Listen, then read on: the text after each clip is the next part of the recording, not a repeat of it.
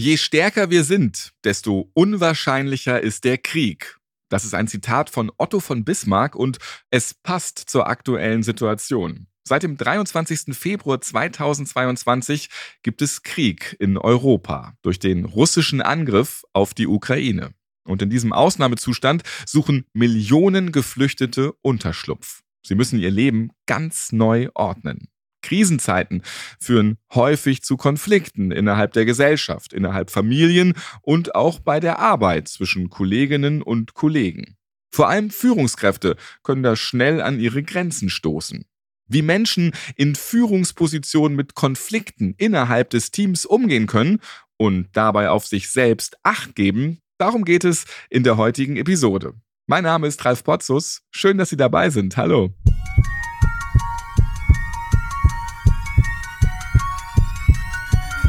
Herzschlag für ein gesundes Berufsleben. Der BGW-Podcast.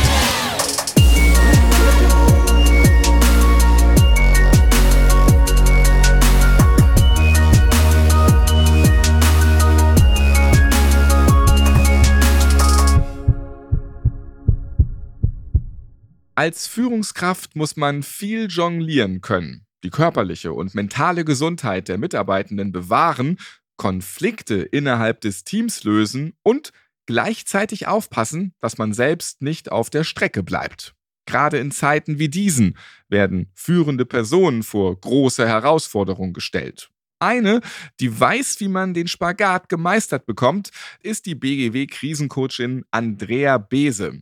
Sie ist jetzt bei mir. Ich grüße Sie. Hallo. Hallo, Herr Potzus. Frau Bese, welche Krisen nehmen Sie in letzter Zeit in Teams oder in Einrichtungen wahr? Ja, in den Teams äh, gibt es vielfältige Krisen oder auch Konflikte. Darauf hatten Sie ja auch angesprochen.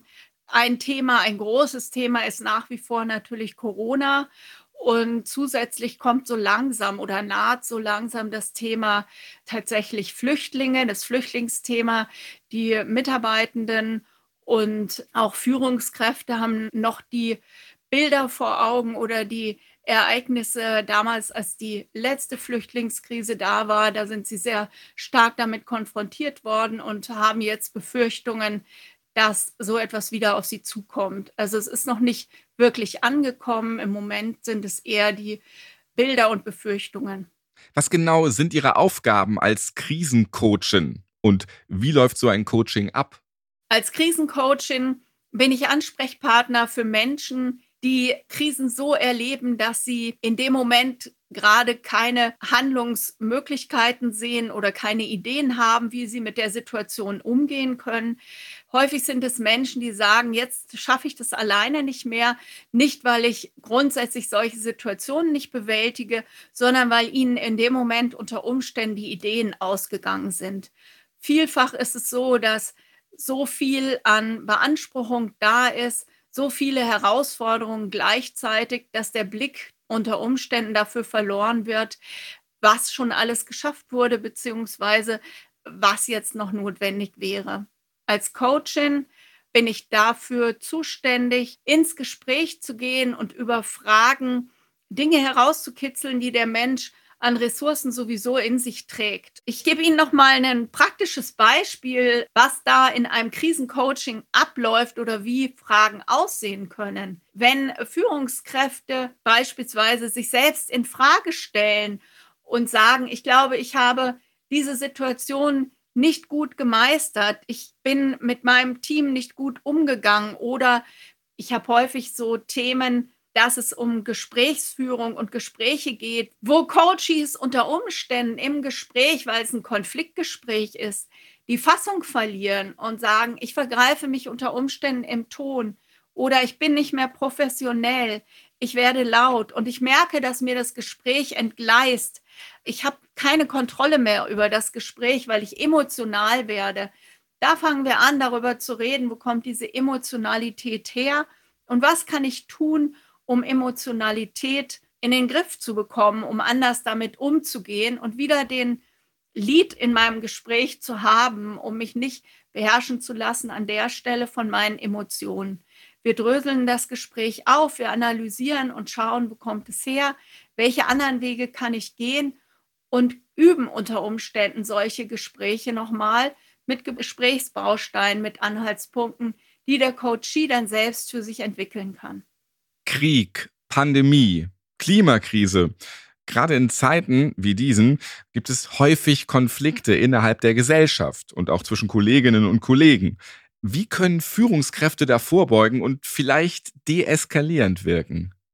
Führungskräfte haben hier eine, eine große Aufgabe, indem sie zunächst mal sich selber auch ja, sammeln, indem sie sich klar darüber sind, was ist meine Rolle, was ist meine Erwartung an diese Rolle, wie trete ich auf. Häufig kommen ganz, ganz viele unterschiedliche Erwartungen auf diese Führungskräfte zu, von Mitarbeitenden, von unter Umständen Kunden und auch von Vorgesetzten. Diese Erwartungen sind sehr unterschiedlich und jeder will unter Umständen auch hören, dass er ähm, auf der richtigen Seite steht. Für die Führungskraft ist es an der Stelle sehr, sehr wichtig zu erkennen, wie kann ich mich in meiner Rolle ganz neutral verhalten. Hier sind alle Meinungen wichtig und trotzdem diese Meinungen so stehen lassen zu können und allen ihre Berechtigung einzuräumen, indem man zuhört und eben keine Partei ergreift, sondern die neutrale Rolle hier zu vertreten der Krieg, der ist sehr nah bei uns. Nicht nur, wenn wir den Fernseher einschalten und die Nachrichten sehen, sondern auch in Schulklassen und bei der Arbeit, wo Flüchtlinge auf einmal dabei sind. Und es gibt auch einige Menschen, die Angehörige in der Ukraine oder auch in Russland haben. Wie gehe ich als Führungskraft richtig mit Beschäftigten um, die selbst oder deren Familie traumatisiert sind?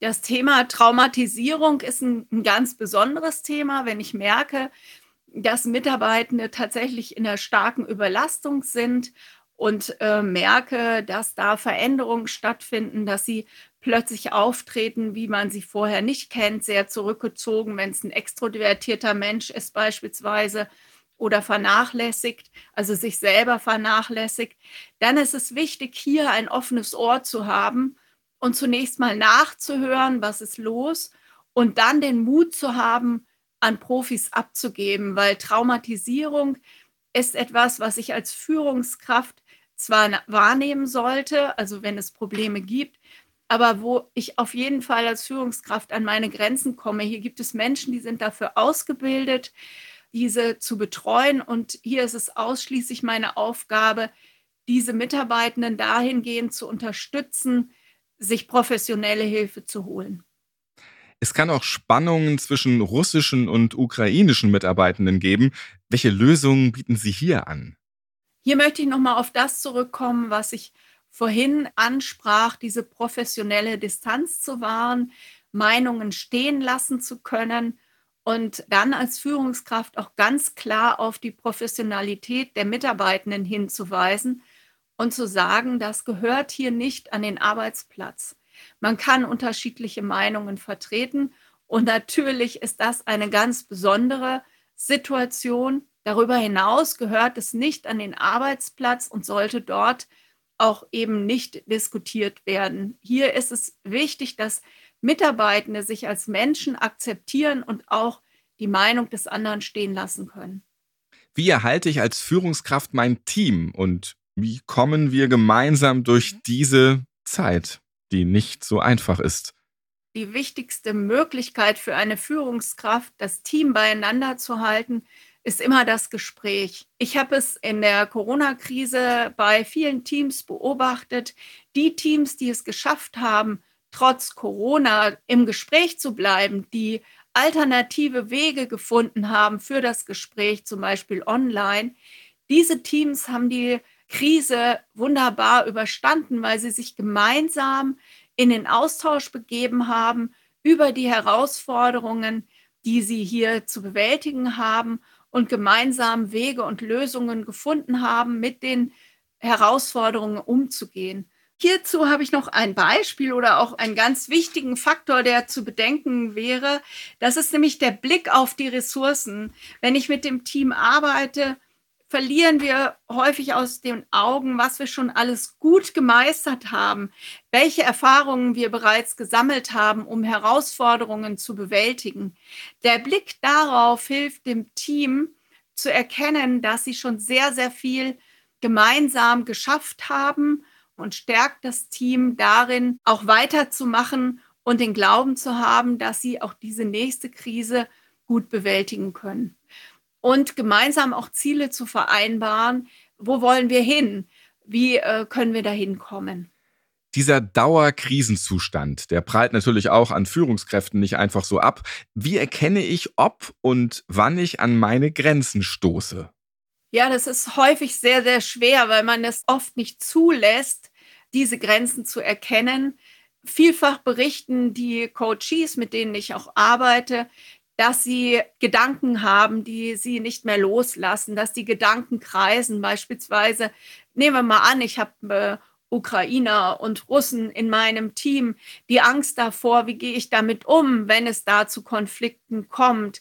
Dieses permanente darüber nachdenken, bin ich dieser Situation gewachsen? Wenn also Gedanken immer wieder kreisen, ich nicht loslassen kann, ich ja wirklich nicht abschließen kann, sondern meine Arbeit mit nach Hause nehme, das ist ein Indikator. Noch schlimmer wird es, wenn ich dann dahin komme, dass ich nicht keinen Schlaf mehr finde, dass ich nachts wach werde und nicht mehr zur Ruhe kommen kann oder dass körperliche Beschwerden sich einstellen, Kopfschmerzen, Verspannungen, oder andere klagen über Bauchschmerzen, Magenprobleme. Das sind alles Indikatoren, wo ich merken kann, jetzt wird es zu viel. Leider ist es oft so, dass das dann verleugnet wird, nicht wahrgenommen werden will. Und dann komme ich natürlich irgendwann in eine Spirale. Wenn ich das erkenne, ist es auch da sehr, sehr wichtig und gut, mir professionelle Hilfe zu holen, zum Beispiel durch ein Coaching, das, was Sie vorhin schon angesprochen haben. Ja, was kann ich denn in so einem Fall als Führungskraft für mich selbst tun? Stichwort Coaching. Wie grenze ich mich ab und welche Hilfsangebote bekomme ich noch? Das eine Angebot ist natürlich dieses Krisencoaching. Zudem gibt es Dinge wie Supervisionen. Es gibt Dinge wie kollegiale Beratung, kollegialer Austausch, die häufig sehr hilfreich sind oder die Führungskräfte, die ja nicht als Führungskraft vom Himmel fallen, darauf vorbereiten, mit solchen Dingen umzugehen und sich in ihrer Rolle zurechtzufinden und auch Übungssituationen zu erleben, wo sie auf ihre Rolle vorbereitet werden. Auch die BGW bietet hier viele Möglichkeiten an. Das eine ist die Möglichkeit des Krisencoachings, was die ähm, Führungskräfte kostenfrei in Anspruch nehmen können. Zum dem gibt es ein Angebot für die Teams, wo ich auch ein Teamcoaching, das ist in dem Moment nicht kostenfrei, aber ein Teamcoaching in Anspruch nehmen kann und die BGW durch die Berater und Beraterinnen in das Haus geht und mit dem Team arbeitet. Genauso gibt es Beratungsangebote grundsätzlich für die Führungskräfte und eben Führungskräfte-Workshops. Das ist eine Workshop-Reihe, die die Unternehmen in Anspruch nehmen können. Mehr zu den Seminaren und Angeboten der BGW, die gibt es dann auch gleich hier in dieser Podcast-Folge. Vorher bedanke ich mich vielmals bei der BGW Krisencoachin Andrea Bese. Vielen Dank und alles Gute. Vielen Dank.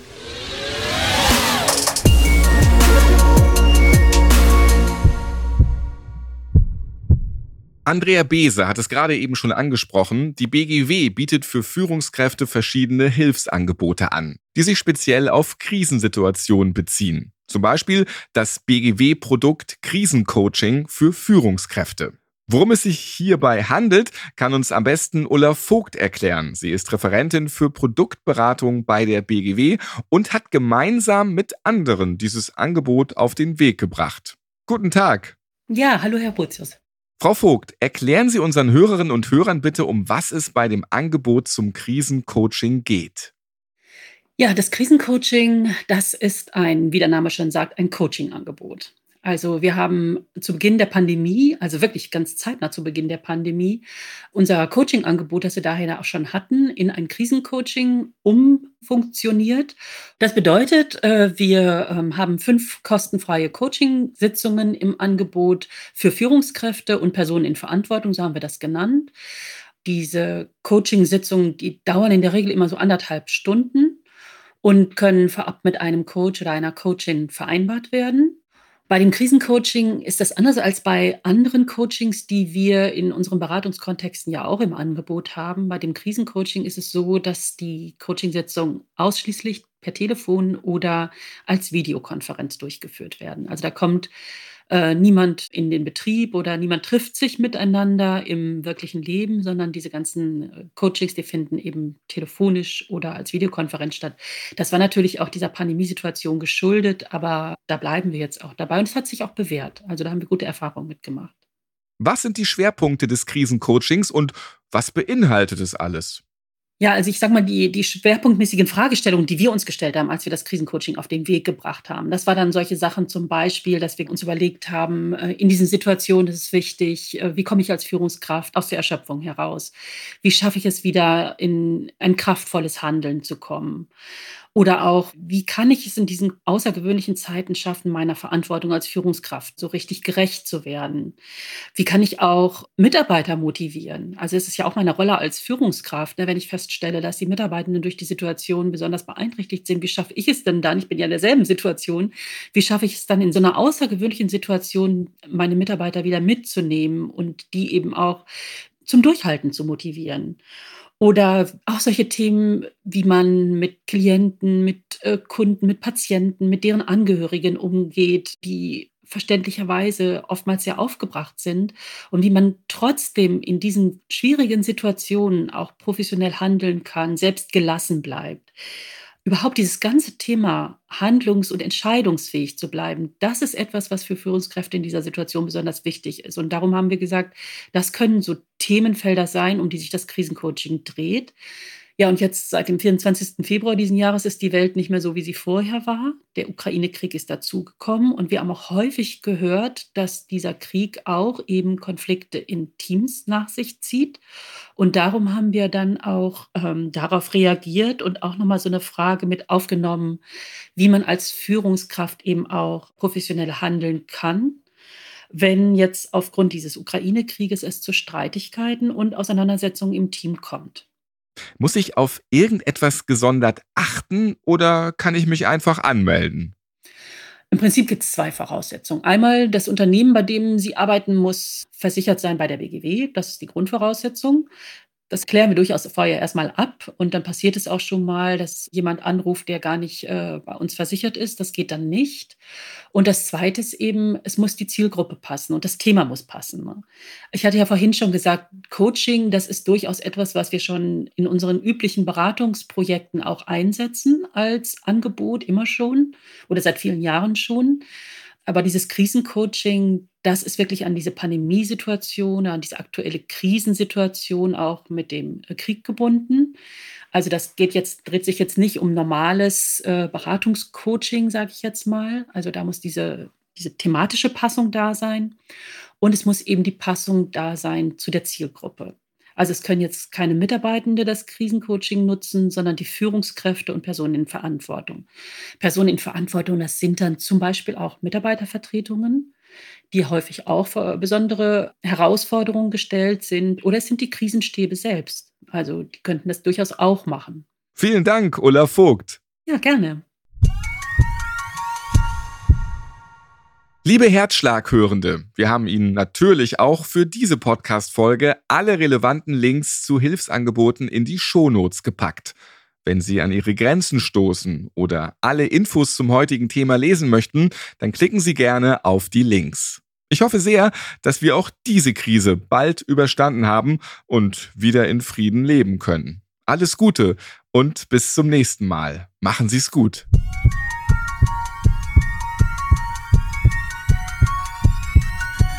Herzschlag für ein gesundes Berufsleben. Der BGW-Podcast.